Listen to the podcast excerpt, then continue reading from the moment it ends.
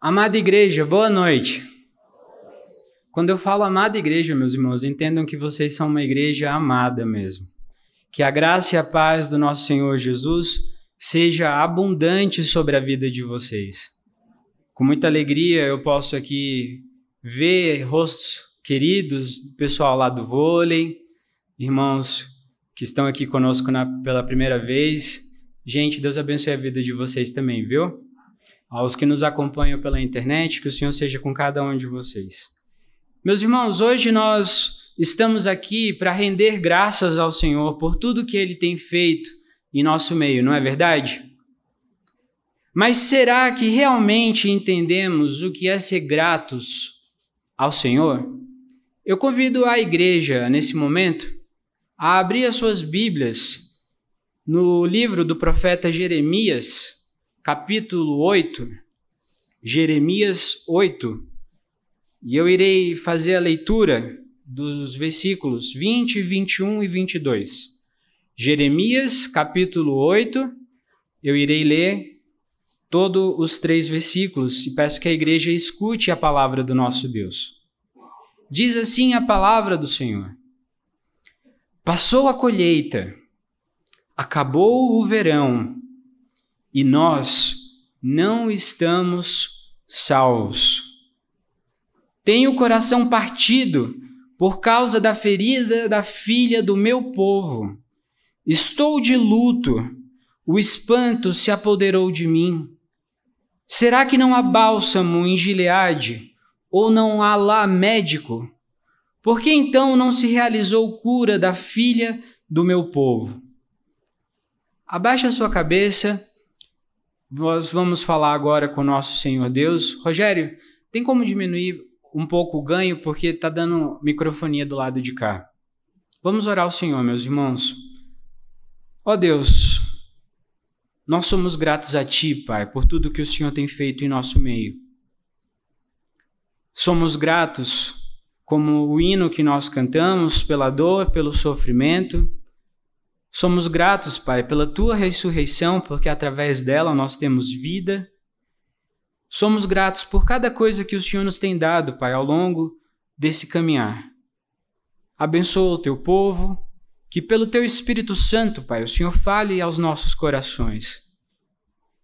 E pedimos, Pai, que a teologia que aqui é colocada, de forma teórica, falada, ela possa também ser praticada. Usa, Pai, este pecador que aqui vos fala. Seja, Pai, com misericórdia para comigo e com os teus filhos neste momento. Que a tua palavra, Pai, invada os nossos corações e possamos, Pai, saber quem o Senhor é e então sermos gratos por tudo que então nós temos. Muito obrigado, Pai, por tudo que o Senhor nos tem dado. Muito obrigado, Pai, por essa igreja. E em nome de Cristo Jesus que nós oramos. Amém. A primeira pergunta que eu fiz antes de nós lermos esse texto é: será que nós realmente entendemos o que é ser grato? Nos dias de hoje, as pessoas gostam de usar muito a palavra gratidão. Ao invés de agradecer, elas falam gratidão. Só que será que a gente entende essa que é a palavra gratidão, que é usada de forma tão irrefletida, com tanto descuido por aí? Hoje, eu penso que é tempo de nós entendermos pela palavra de Deus, meus irmãos, o que nós temos recebido versus o que nós merecemos receber. Porque a ação de graças, de gratidão, é mais que apenas um dia de reconhecimento público, de satisfação que nós às vezes vivemos ao redor da mesa com os nossos amigos e familiares, ou como hoje nós estamos aqui na igreja agradecendo a Deus por tudo que ele nos dá. Eu penso que ação de graças é uma vida de gratidão ao Senhor por tudo que ele nos permite viver. As coisas que são boas e as coisas que aos nossos olhos também não são tão boas. Existe um missionário americano, o nome dele é Jim Elliot. Na verdade, ele já faleceu há algumas décadas. Ele viveu entre os índios no Equador entre 1952 e 1956. E ele foi assassinado por, um, por, por, por pessoas dessa tribo que ele desejava proclamar Cristo. E ele tem muitas frases impactantes, mas eu gostaria de falar aqui três frases que ele falou e que são importantes para nós meditarmos nela enquanto falamos do texto de hoje. Olha só o que ele disse. A minha paixão na vida é viver com totalidade cada momento e cada encontro. Quando chegar a sua hora de morrer, tenha certeza que tudo o que falta fazer é morrer. E onde você estiver, esteja totalmente ali. Viva de forma absoluta cada situação que você percebe ser a vontade de Deus. Por isso, amada igreja, meus irmãos queridos, viver apenas um dia de ação de graças ao Senhor e o restante do ano viver em ação de reclamação, de ingratidão, eu quero dizer para os irmãos que isso não é viver. Não é viver para o Senhor. E nós precisamos ter muito cuidado se estamos vivendo assim, apenas um dia de gratidão e os restantes, os demais dias, com ingratidão e murmuração. A tragédia que existe no nosso meio, infelizmente, é que nós dizemos que vivemos com gratidão, que somos gratos ao Senhor, como nós cantamos na, nas músicas que agora cantamos, mas nós se nós não buscamos viver com totalidade tudo aquilo que temos para viver para o Senhor, então nós não conseguimos ser realmente gratos, e isso é sério. Isso é muito sério. Por isso eu gostaria de olhar com os irmãos a palavra que nós acabamos de ler. Tem aí o livro de Jeremias, capítulo 8, aberto, porque, porque nós falaremos sobre esse livro no dia de hoje. Quem são, primeiro, as pessoas que Jeremias ele fala essas palavras que estão aqui registradas no texto.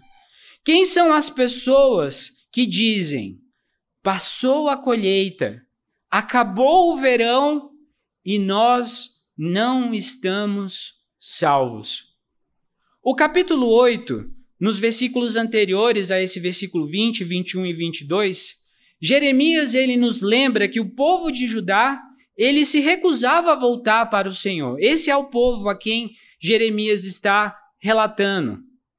Ao contrário de uma pessoa que cai no lodo, se machuca e ela torna a se levantar para então andar pelo caminho seco e não mais pelo caminho escorregadio, ou como o próprio Deus, o Deus, o Senhor diz aqui no texto, como uma cegonha, ou a rolinha, ou uma andorinha, ou o gru, e aqui não é o gru do meu movado favorito, é um animal, gente, que voa, está no texto que na época da primavera faz o seu caminho de volta pelo que eles estavam passando no verão e voltam para casa. O povo de Deus aqui nesse texto, ele se recusava a voltar para Deus.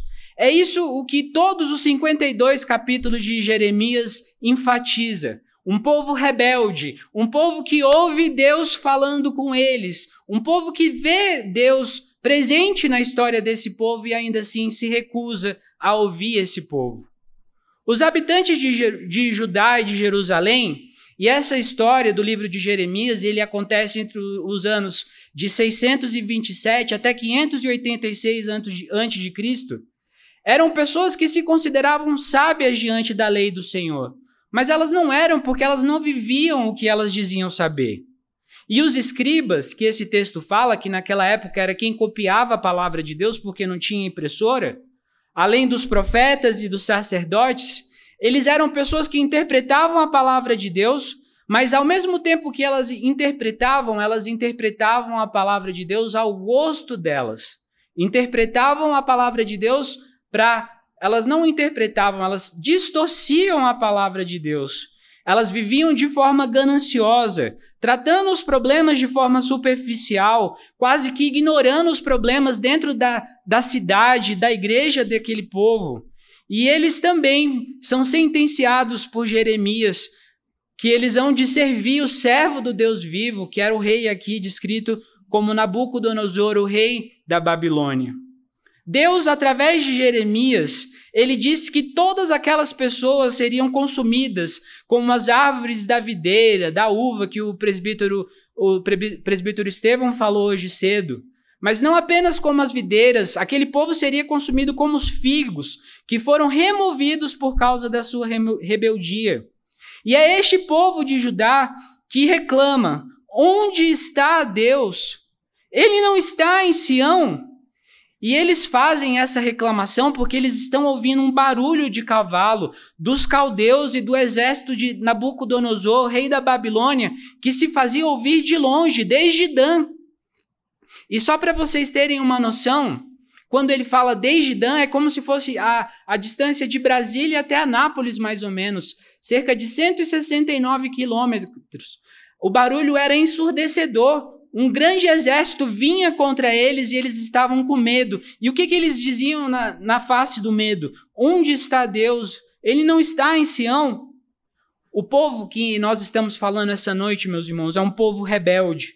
Um povo rebelde contra Deus. Mas não é só isso que a gente precisa pensar sobre esse povo.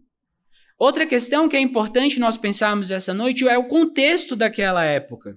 Quando a gente chega até Jeremias 8, e eu recomendo seriamente aos irmãos a separarem aí um ou dois dias dessa próxima semana para lerem os 52 capítulos de uma vez, e então é, entrarem de fato no livro, o cenário que a gente tem é esse, e é bastante simples. Existem três superpotências no mundo naquela época. Existe a Síria, que ela é um império que está começando a desmoronar. Existe a Babilônia, que fica ao norte de Israel. E ao sul de Israel, de Judá e Jerusalém, existe o Egito. E ali Judá, no meio dessas duas superpotências, da Babilônia e do Egito. E aquelas superpotências estão se degladiando, como Portugal, como a Espanha se degladiou hoje com a Alemanha no jogo da seleção, né, da Copa do Mundo.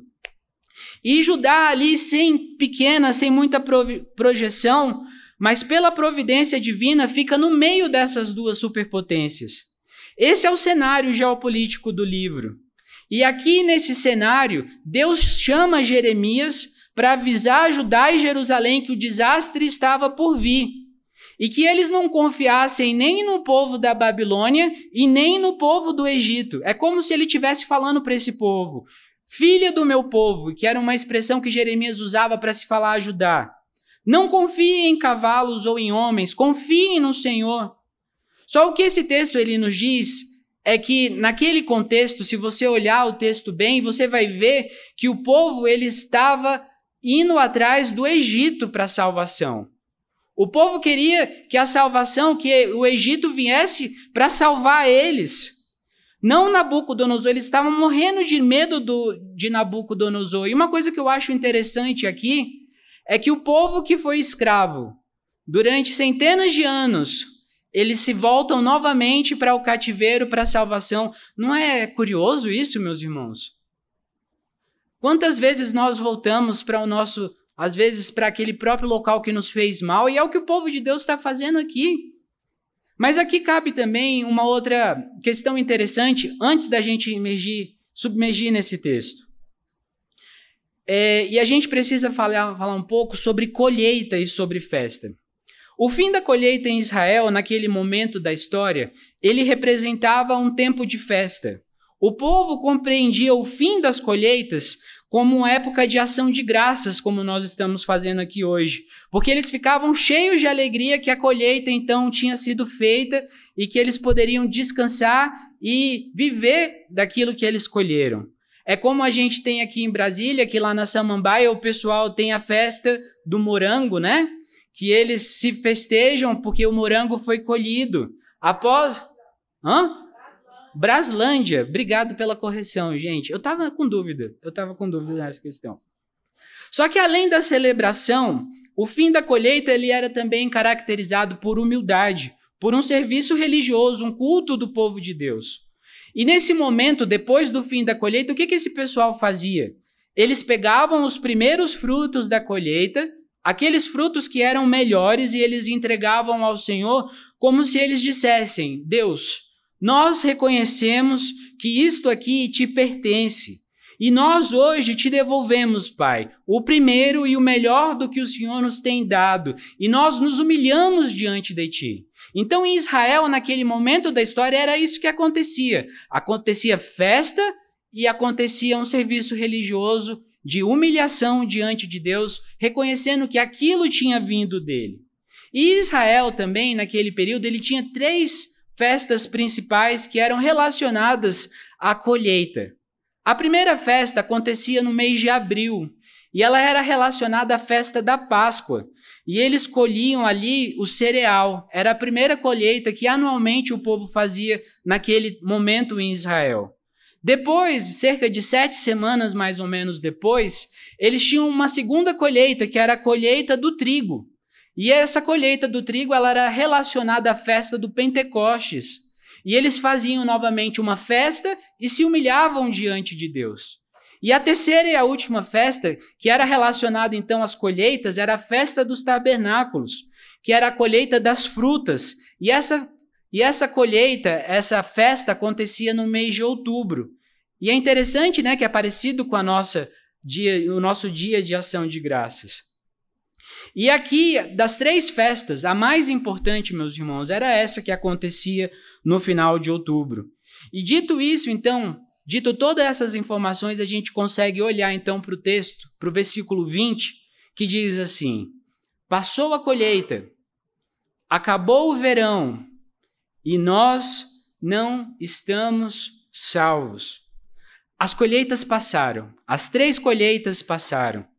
O ano chegou ao fim e o povo diz: e ainda nós não fomos salvos. Nós estamos correndo risco de morte, de escravidão pelas mãos de Nabucodonosor. Nós não temos salvação nem no nosso reino e nem do Egito, porque a expectativa que existia no coração do povo de Judá naquele momento é que as colheitas que acontecessem ali no Nilo, ao longo do Nilo, fossem suficientes para que o povo do Egito tivesse então dinheiro e fartura para armar os seus soldados, preparar as carruagens e subirem até ali a Babilônia e guerrearem e então libertarem o povo de Judá. Essa era a expectativa de salvação daquele povo. Por isso eles dizem: Nós não estamos salvos. A colheita não deu certo. A colheita não foi suficiente. Passou uma colheita, não foi suficiente. Passou a segunda colheita e não foi suficiente. Passou a terceira colheita e, dele, e eles não encontraram salvação. Toda a terra treme. E o que, que vai acontecer aqui? Diante disso, eu tenho algumas aplicações parciais que eu gostaria de colocar com os irmãos nesse momento. Igreja, Deus até aqui, ele nos proveu mais um ano de vida, não é verdade? Mais uma temporada, mais uma colheita. As crianças estão recebendo seus boletins da escola. Os pais estão se preparando para as férias. Nós estamos vendo um momento de descanso, um momento de colheita. Será que nós temos agradecido a Deus pela sua salvação em cada um dos dias que se passaram, ou nós apenas agradecemos ao Senhor agora que as coisas se concluíram? Aliás, melhor, temos buscado a nossa salvação no Egito, naquele que nos escravizou antes e certamente nos escravizaria mais uma vez? Ou temos buscado a nossa salvação em Deus, temos buscado dar sentido aos nossos dias pelo que a nossa inteligência pode fazer por nós. Temos buscado salvação no dinheiro que o trabalho pode nos dar. Temos buscado salvação na nossa família, nas pessoas que estão ao nosso lado, ou temos buscado a salvação no Senhor que está em Sião? Muitas vezes nós somos o povo de Judá. Muitas vezes nós esperamos a salvação daquele que nos faz mal. Muitas vezes nós esperamos a salvação pelos nossos próprios méritos. E eu quero dizer para você que se você esperar a sua salvação nos seus próprios méritos, você vai chegar ao final do ciclo e você vai dizer: Nós ainda não estamos salvos. Ao reconhecer, meu irmão, o que Deus tem te dado, a direção diária, que Ele tem te dado uma família, que Ele tem te dado amor neste lugar, que Ele tem derramado graça e misericórdia sobre a sua vida, que Ele tem te convidado a vir até Ele. É possível você dizer essa noite que a colheita passou e você ainda não está salvo? Não. Se você reconhece que Cristo é o seu Salvador, você pode dizer que está salvo. O povo de Judá, naquele momento, ele foi incapaz de agradecer ao Senhor por ter tirado seus pais do Egito. Era um povo ingrato. Era um povo ingrato que esquece que Deus manteve esse povo por 40 anos com maná, que eles não trabalharam para conseguir. E colocou esse mesmo povo em uma terra que mana leite e mel. O povo de Judá ele foi ingrato porque eles sobreviveram tantas guerras, mesmo eles sendo pequenos em relação a quem eles guerreavam. O povo de Judá foi ingrato porque ele só entendia que o sustento vinha após a colheita e não durante cada dia do processo. Eles não entendiam que das sementes, através do plantio, de cada dia de sol, de cada dia de, so, de chuva, até depois da colheita, foi o Senhor que manteve tudo, que manteve eles vivos para que eles pudessem ver aquilo acontecer diante deles. O povo de Judá ele foi ingrato, porque mesmo desobedecendo a Deus, eles ainda têm a audácia de esperar bênção e salvação.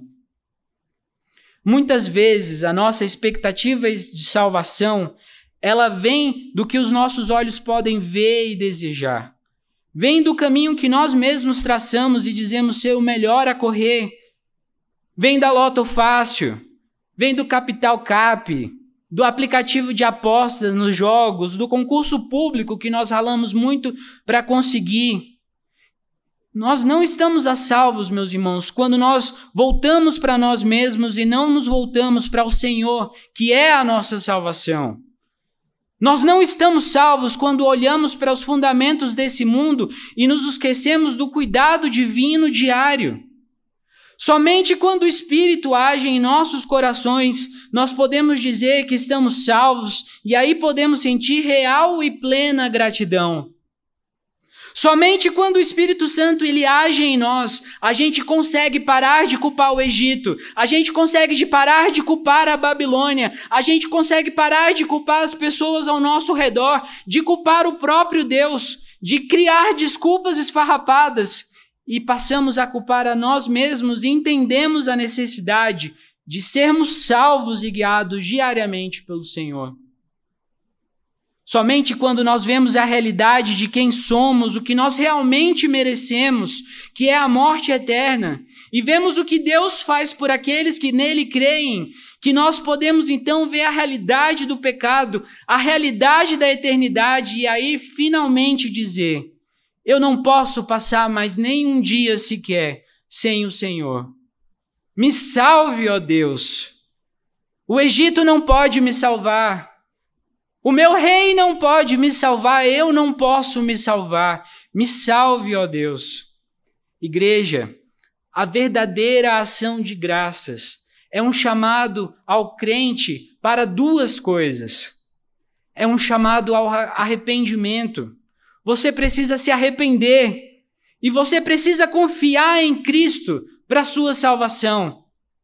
Você está salvo? Somente quem é salvo é capaz de ser grato. A gratidão, ela só existe no coração daquele que é salvo.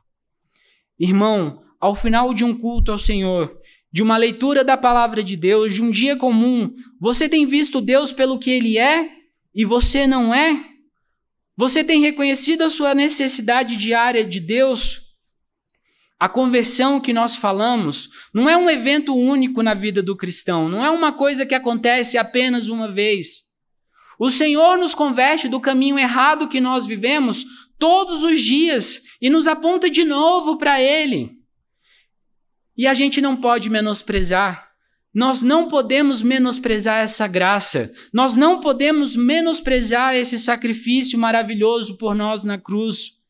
O dia de ação de graças, ele não pode ser um dia, mas ele precisa ser uma vida. Um dia vai chegar o momento que será o nosso último verão. Um dia chegará o momento que nós estaremos aqui pela última vez. Chegará o momento que eu estarei aqui pela última vez. Que entraremos na igreja pela última vez. Que veremos o sorriso do nosso filho pela última vez. Será que a palavra não salvo, nós não estamos salvos, ela vai persistir no seu coração até que esse dia acabe? Não dá para continuar assim. Nós precisamos nascer de novo. Entenda que se você não nascer de novo, toda e qualquer gratidão que você venha a ter é uma gratidão pela metade. É uma gratidão incapaz de ser a verdadeira e suficiente gratidão. É apenas quando somos realmente convertidos do caminho da morte pelo Senhor e para a vida que nós realmente aprendemos o que nós merecemos contra é, o que nós realmente recebemos de Cristo, que é a vida. É só aí que o nosso coração ele fica superabundante, transbordando de alegria, que nós realmente conseguimos sentir gratidão por não estarmos mortos. Somente aí percebemos que nunca realmente fomos gratos na vida. E é algo incrível ver que a colheita não foi perdida. Amados, se você crê em Cristo, a colheita não foi perdida. Seguindo o versículo 21, ele diz: Tenho o coração partido por causa da ferida da filha do meu povo. Estou de luto. O espanto se apoderou de mim. Aqui agora é Jeremias que fala. E Jeremias ele está olhando para a cidade, ele está olhando para Israel despedaçada, uma cidade com medo, uma cidade enfraquecida, uma cidade que ainda vai ficar mais enfraquecida porque a Babilônia ainda não chegou.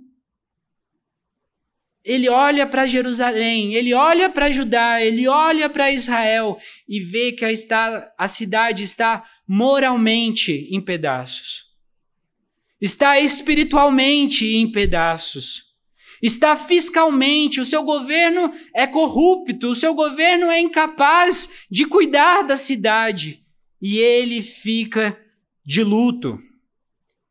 Ele fica, o texto original diz que ele fica em preto. Ele fica totalmente absorvido em luto. E aí eu pergunto para os irmãos: meus irmãos, quando nós olhamos para o Brasil, será que nós somos capazes de sentir a mesma dor que Jeremias sentiu ao olhar Israel?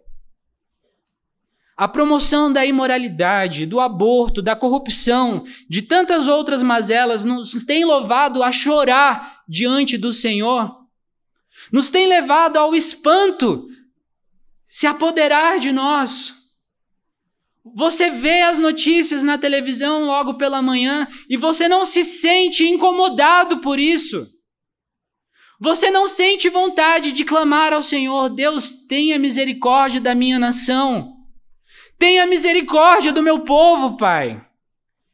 Irmãos, nós deveríamos estar de luto, porque vemos o colapso geral e ainda, ainda somos capazes de dizer: Eu tenho emprego, tá tudo bem, tá tudo bem aqui em casa. Tá tudo bem com a minha família, vamos tocar o barco. Se tá tudo bem aqui, não vou me importar com o que está acontecendo no meu país. Foi isso que Jeremias fez? Não. É isso que o cristão deve fazer? Não. O cristão deve ser tomado de espanto, como Jeremias foi tomado. Deve ficar de luto. A gente não pode ver a imoralidade sendo legislada igrejas se tornando corruptas e ainda assim nós ficarmos indiferentes.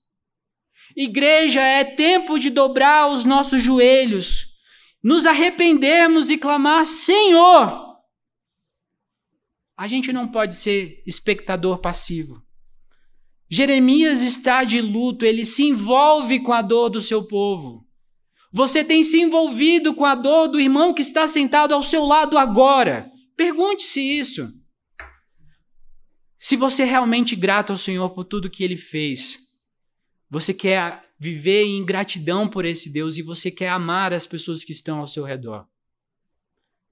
Você quer expressar, você quer viver essa gratidão às pessoas que estão ao seu redor. Você quer viver essa gratidão não apenas aos membros dessa igreja, mas você quer viver essa gratidão por ter recebido a vida na cidade do Jardim Botânico.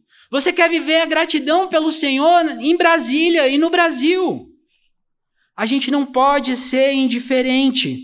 Ainda é verão. Choremos ao Senhor.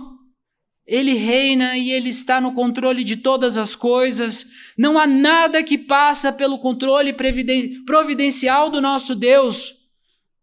Não há uma morte, não há um câncer, não há uma separação, não há uma dor que não passe pelo controle providencial do nosso Deus.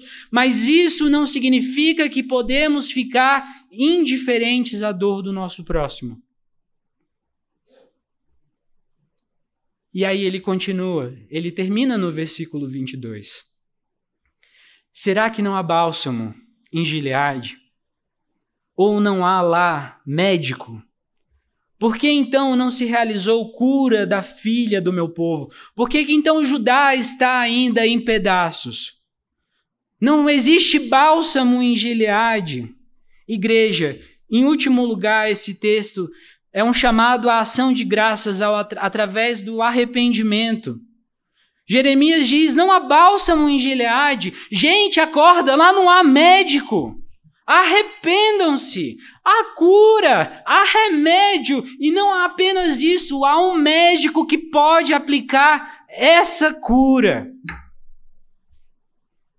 O bálsamo, preste atenção, o bálsamo é uma resina aromática que ela era retirada de uma árvore em Gileade. E essa, esse bálsamo, essa resina era usada para fechar feridas. Se você se cortasse, o que eles faziam, desde a época de José, se você olhar Gênesis 37, você vai ver que eles pegavam o bálsamo, passavam sobre as feridas e as feridas eram então fechadas. E aquilo não era barato. O bálsamo, ele é no mesmo nível da mirra, dos presentes. A gente lembra de Natal, os presentes que são oferecidos ao Senhor Jesus. O bálsamo era algo raro de ser encontrado, difícil, e é algo caro. E é algo que é feito para sarar. E é a primeira coisa que Jeremias diz: será que não há remédio em Gileade? Será que não é remédio em Gileade? E eu quero dizer para vocês que esse bálsamo representa um tipo de Jesus Cristo. Jesus, ele é essa árvore rara e preciosa. E essa árvore ela foi dada pelo Pai para agir como remédio para fechar completamente a ferida que foi causada pelo pecado nos nossos corações. Jesus ele é o bálsamo que fechou as, suas, as nossas feridas pelo seu sangue, sangue precioso. Martinho Lutero ele costumava dizer que uma gota, uma única gota do sangue de Cristo seria suficiente para salvar mil mundos. Mil mundos, uma única gota. E essa gota sobre os nossos corações, elas fecham a ferida dos nossos corações. Só quando somos salvos do pecado por Cristo, nós realmente podemos ser gratos. Porque Ele é o que provê o bálsamo que nos redime, que nos cura da nossa culpa, que nos cura da nossa poluição, do, do domínio do pecado, da corrupção moral que existe em nós. Mas eu não consigo, pastor, aplicar esse bálsamo em mim mesmo. Realmente você não consegue. Quando você vai tomar uma bezetacil, a não ser que você seja um enfermeiro, né? Só o enfermeiro consegue fazer a bezetacil. Mas você precisa de um médico para fazer isso. Só que Jeremias responde: Olha, tem um bálsamo em Gileade, tem uma cura em Gileade. Mas não somente isso, tem um médico lá. Tem um médico lá. A beleza da resposta divina para nosso dilema está aqui. A beleza da verdadeira ação de graças é que você aparece diante de Deus com nada além do seu pecado. É dessa forma que nós nos aparecemos diante de Deus. Só com o nosso pecado, com o nosso coração corrupto.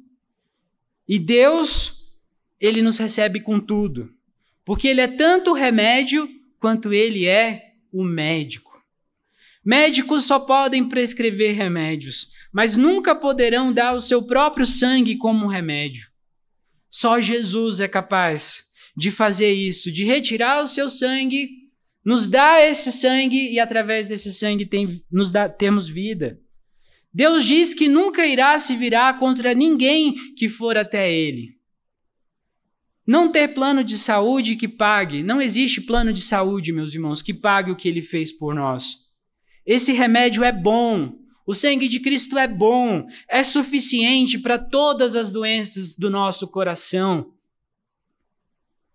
Para todas, não há uma única doença que o sangue de Cristo não seja suficiente. Hoje nós acordamos de manhã, abrimos, a primeira coisa que fazemos, até antes mesmo de escovar os dentes e tomar o café da manhã, é tomar os remédios e as vitaminas, né? A vitamina A para isso, a vitamina B para aquilo, a vitamina C para aquilo lá. Eu que sou diabético tenho que tomar um glifage para isso, a injeção para aquilo, outro remédio. Eu, eu, eu, quando eu morei nos Estados Unidos, eu via que tinha aquelas cartelas assim com um dia, né? E eu, a primeira vez que eu vi isso foi quando eu tinha 15 anos de idade. E eu fiquei espantado com o pai da minha mãe, que ele abria o dia dele, cada dia da semana, e tinha, sei lá, 10 remédios. Porque ele tinha hipertensão, tinha pressão alta, tinha doença no coração, tinha dor de gota, não sei o que e tudo mais. É assim. Existem muitos remédios para muitas doenças. Só que o Senhor Jesus, ele é o único remédio para a solução, problema do nosso coração. A gente não precisa buscar outras soluções. A gente não precisa buscar o Egito para salvar o nosso coração. Jeremias ele fica perplexo, ele vê a destruição e ele fala: gente, por que, que vocês não foram ainda para o médico? Quando a Adriana ela fica doente lá em casa, né, amor? Ela fica, ah, tô passando mal, tô com febre, tô com. Vamos pro médico? Eu não sou médico, eu não sei tratar a sua doença, eu não sei fazer, eu, eu sei te falar, ó. Se, se quiser ficar sentindo dor aí, o problema é seu. Mas tem uma solução, vamos pro médico? Só que muitas vezes a gente gosta de ficar lá deitado na cama, sentindo dor, sentindo pena de nós mesmos. Ai, meu pobre coração, não tem solução para mim, tá tudo errado, não vai dar nada certo. E aqui a palavra de Deus, ela fala para você essa noite, ela fala: existe um remédio e existe um médico. O que que você está fazendo parado no seu lugar que você ainda não foi para esse médico? O que, que você está fazendo ainda hoje? Eu gosto muito do reverendo Joe Beeke. Para mim, ele é o melhor pregador que existe atualmente. E ele fala, ele, o pai dele era pastor, mas ele veio a conhecer Cristo com 14 anos. E quando ele fala que ele conheceu Cristo realmente com 14 anos, ele ficava frustrado. As pessoas falavam: Nossa, 14 anos, que bom que você reconheceu a Cristo tão jovem. Aí ele falava: Tão jovem? 14 anos se passaram e eu ainda estou aqui. E só agora eu reconheci que Ele é meu Salvador. Gente, gratidão é esse sentimento urgente de agradecer e de viver por esse Salvador. Ele esperou 14 anos, para ele era muito. Você aí com seus 29, 30, 60, não tem gente com 100 hoje aqui não. Todo mundo é muito jovem aqui hoje. Mas na sua idade, você ainda não reconheceu que Deus é o seu Salvador? Você está esperando passar tudo isso de ano para ver que Ele é o remédio e a cura para você e Ele é o médico. Talvez a gente ainda esteja vendo outros médicos e outros remédios que saciem o vazio do nosso coração. Pare de procurar esses remédios. Pare de procurar curar o seu coração com pornografia. Pare de tentar curar o seu coração com mais dinheiro, com mais trabalho, com mais reconhecimento deste mundo. Para de tentar curar o seu coração com mais família, com mais pessoas ao seu lado. Só existe uma cura. É isso que o texto diz. E quando há verdadeira cura, há verdadeira gratidão, meus irmãos. Gente, nós somos leprosos. Nós temos nada além do pecado a trazer diante do Senhor. Eu sou um leproso da ponta do meu dedo até o meu último fio de cabelo aqui, que já é pouco. Leve a palavra de Deus a sério. Se submeta ao Senhor e viva uma vida de gratidão, não apenas um dia. Eu termino esse sermão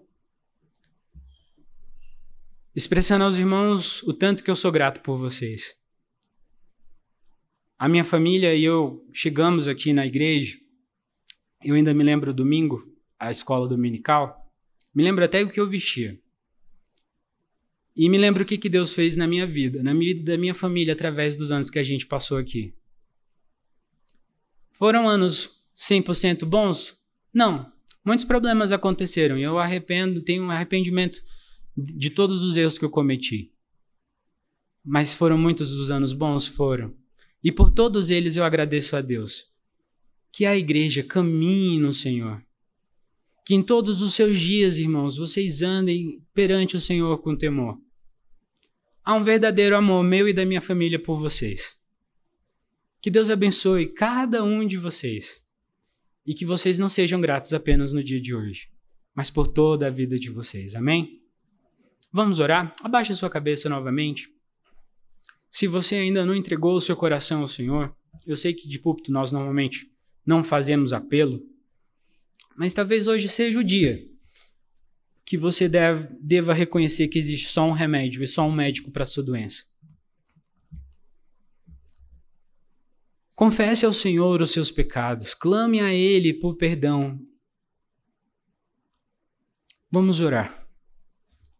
Eterno Deus, que honra, Pai, é falar contigo. Não há maior alegria. Os meus dias, Pai, os dias do teu povo só têm real significado quando debaixo dos teus pés, ó Deus. Perdoa os nossos pecados, Pai, porque muitas vezes nós nos comportamos como o povo de Judá. Somos ingratos. Não lembramos as vezes que o Senhor nos salvou, Pai, ao longo do caminho. Não nos lembramos das vezes, Pai, que o Senhor nos permitiu viver Ó oh Deus, que sejamos gratos não apenas ao final da colheita, mas em todo o processo. Que vivamos uma vida de gratidão ao Senhor, Pai. Que não tenhamos a mesma sorte que esse povo teve, que foi destruído, Pai, pelas tuas mãos, através de Nabucodonosor, ó Deus. Que reconheçamos, Pai, que não sejamos rebeldes, que reconheçamos que o Senhor Jesus, Pai, é o único médico para a nossa doença que o seu sangue, Pai, é o único remédio, Pai, que realmente cura o que nós passamos. Ó oh, Deus, que haja gratidão verdadeira no coração do teu povo, Pai. Perdoa-nos, cuida do teu povo. Se há alguém aqui hoje, Pai, que precisa confessar os seus pecados diante do Senhor, que o Senhor leve, Pai, essa pessoa ao teu conhecimento pelo teu Espírito Santo. Que o Senhor incomode essa pessoa durante a semana e que o Senhor se faça presente em sua vida, é o que nós pedimos em nome de Cristo Jesus. Amado